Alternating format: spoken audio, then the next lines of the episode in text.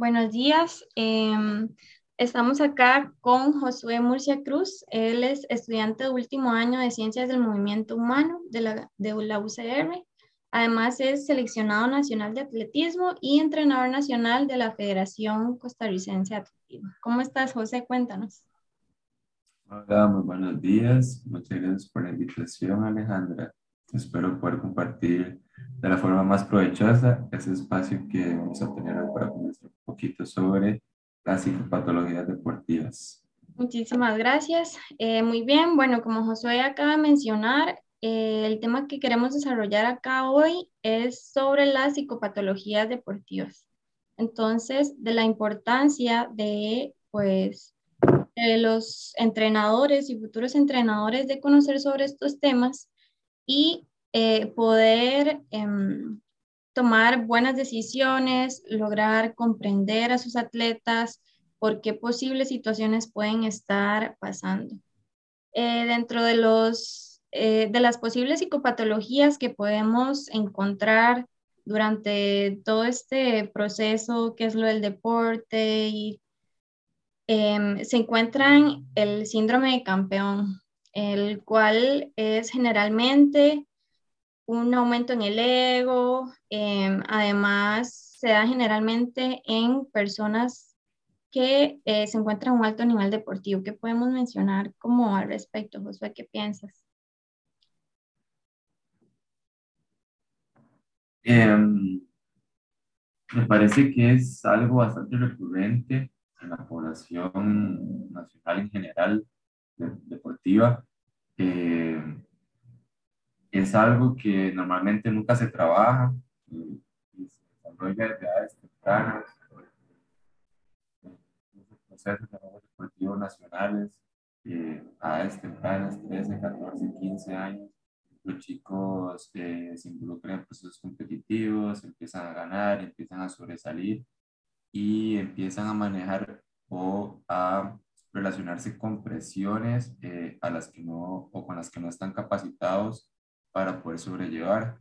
Eh, y esto normalmente provoca que haya una em, deserción o que los chicos se inclinen por abandonar el deporte porque ya lo dejan de disfrutar y se vuelve algo muy, muy tedioso, eh, muy estresante y ya pues se pierde el gusto, ¿verdad? Por realizar la actividad deportiva en ese caso. Claro, claro.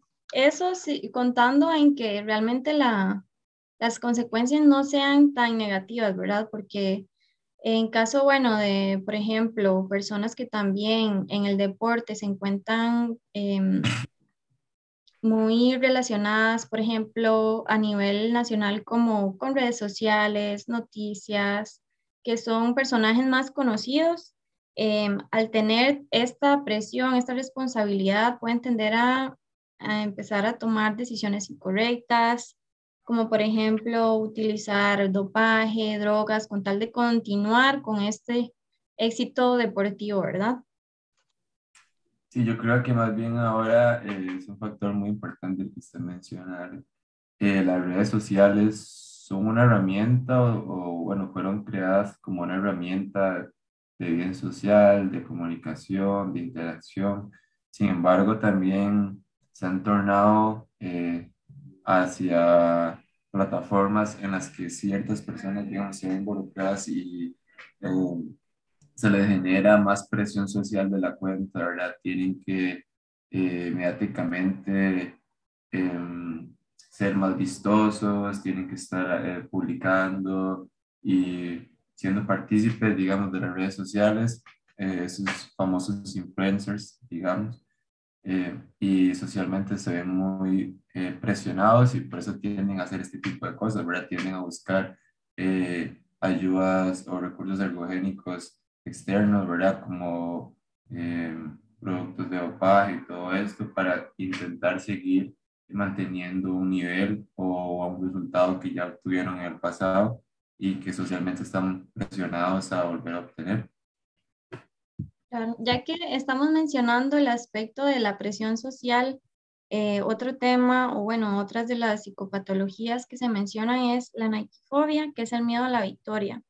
que es este temor a no repetir, a no poder lograr este, nuevamente un buen rendimiento.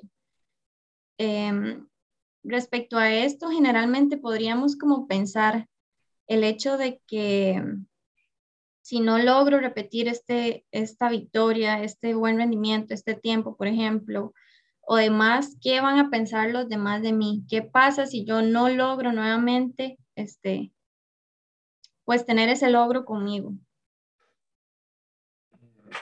Sí, bueno, creo que esto es algo que, que pasa muchísimo y que eh, puede ser tratado de una forma eh, sencilla, ¿verdad? sin menospreciar la psicopatología como tal.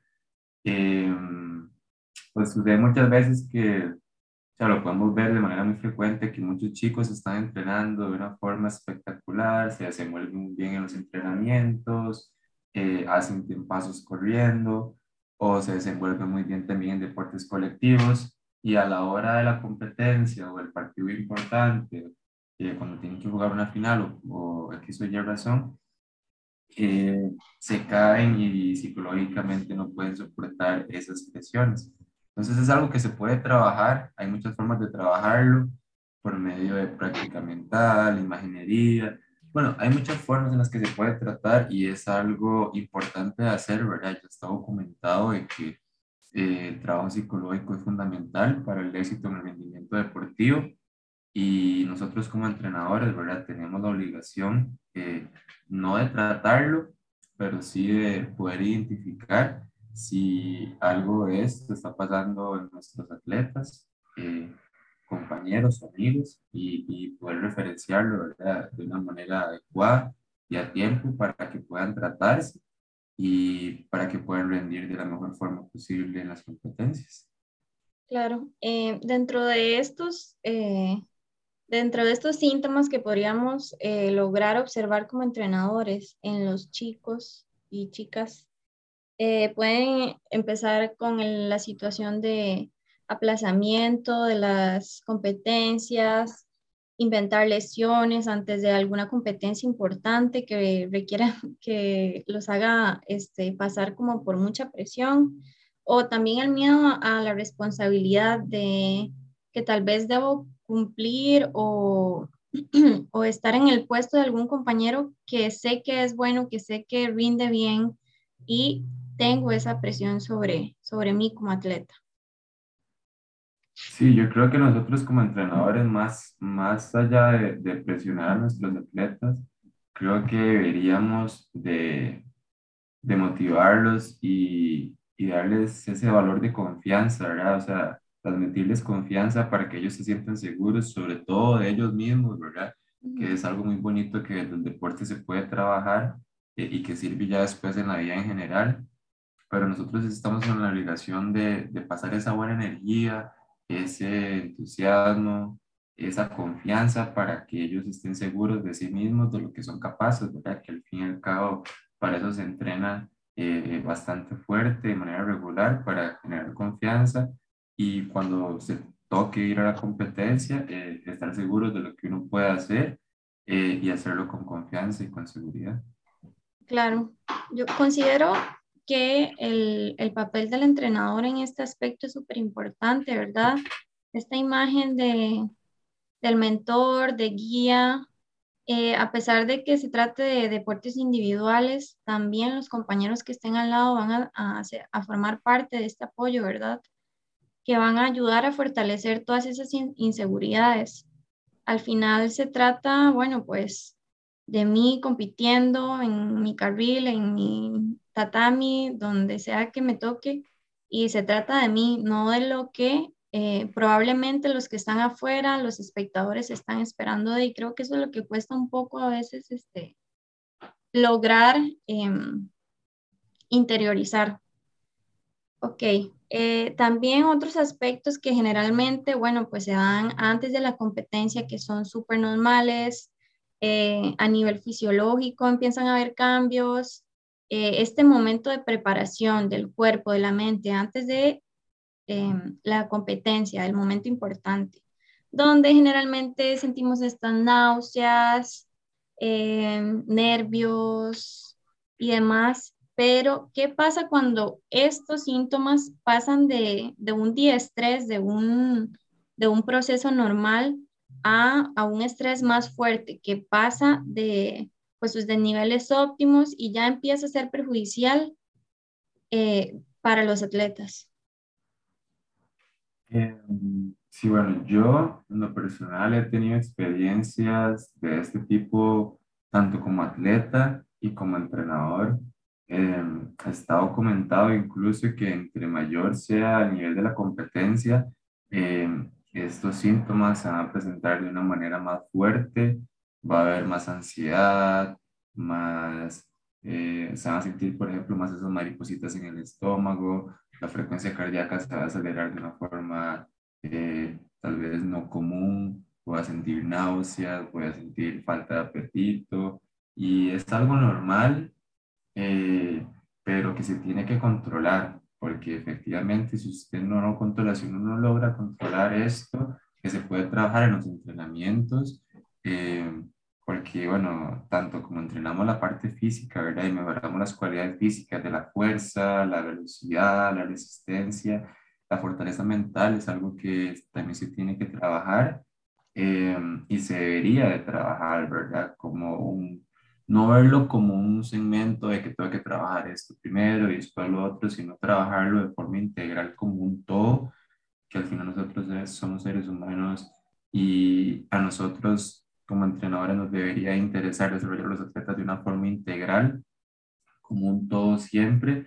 Eh, es algo que se tiene que, que trabajar porque si no, eh, por más duro que se entrene físicamente y por más bien que se esté en el momento, si eso no se controla en el momento de la competencia, eh, los resultados nunca van a ser los que uno espera o, quisiera obtener. entonces, si es algo que se tiene que trabajar, ojalá desde edades tempranas, eh, cuando tal vez los torneos eh, no tienen tanta presión social, eh, para que en un futuro, ¿verdad? si fuera el caso, cuando se lleguen a, algún ciclo olímpico, algún campeonato mundial, campeonato panamericano o lo que fuera en ese sentido, sean torneos en los que ya la persona o el atleta esté preparado y sepa cómo manejar este tipo de situaciones. Claro, porque a pesar de que tal vez las circunstancias varíen tanto, ¿verdad? De un evento a otro, de la importancia de un evento a otro, de tal vez los, los competidores también varían, por supuesto. Eh, siempre es súper importante que, bueno, pues el atleta ya haya experimentado esto antes, ya haya pasado por ahí y sepa cómo, eh, ok, cómo puedo tranquilizarme, de qué formas o qué estrategias puedo usar para, para mejorar esto y que no me termine perjudicando.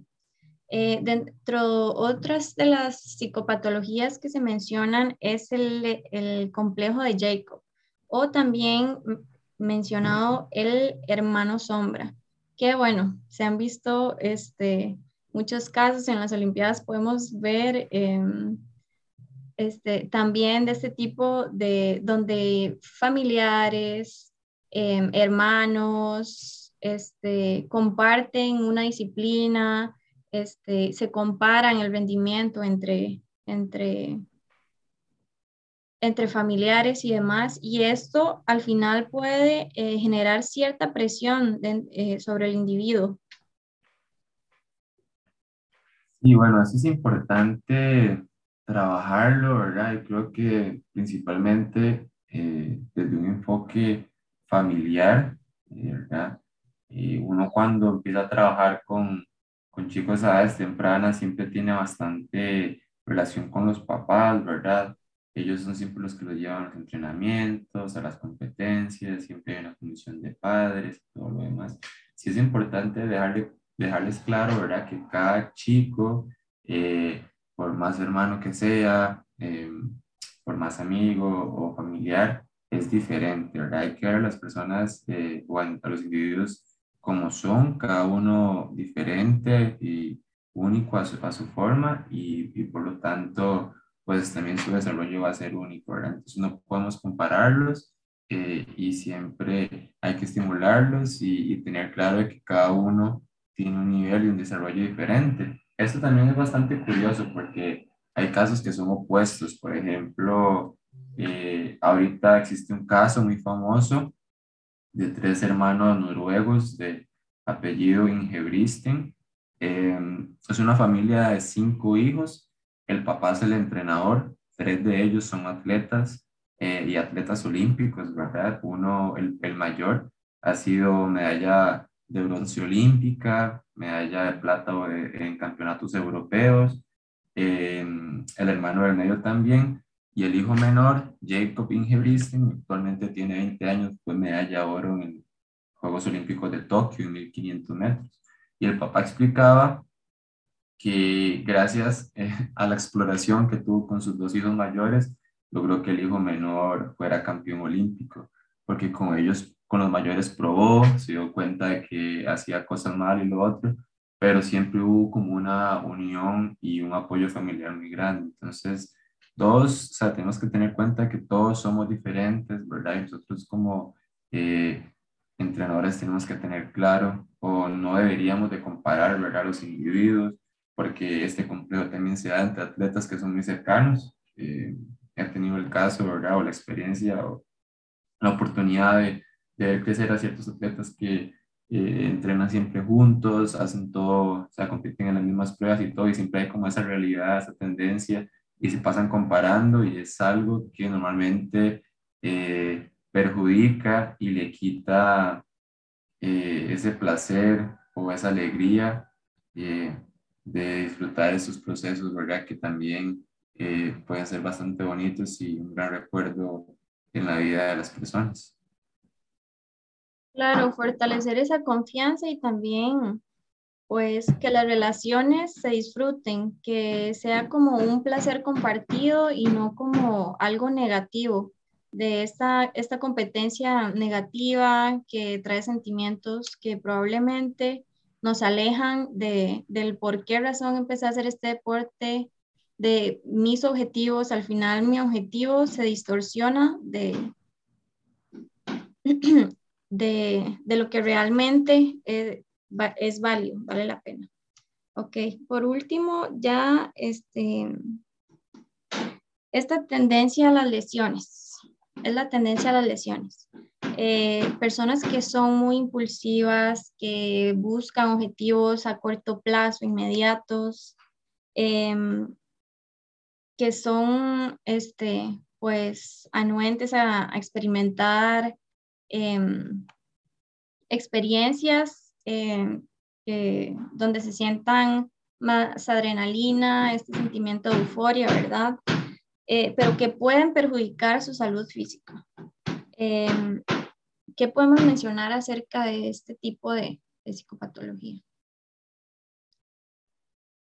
Bueno, yo creo que es importante primero hacer entender a las personas a las que uno eh, se acerca para ayudarles en su preparación, ya sea atlética eh, o bien por un bienestar eh, físico, salud mental, física, es importante hacerles entender que eh, los cambios buenos son a largo plazo. Normalmente la gente quiere, más en la actualidad, quiere todo rápido, quieren ver los resultados ya, empezar a entrenar y en un mes estar en el peso que quieren, tener el porcentaje de grasa que quieren o la masa muscular que quieren, o no sé, hacer los tiempos que quieren corriendo en 10 kilómetros, en media, una maratón.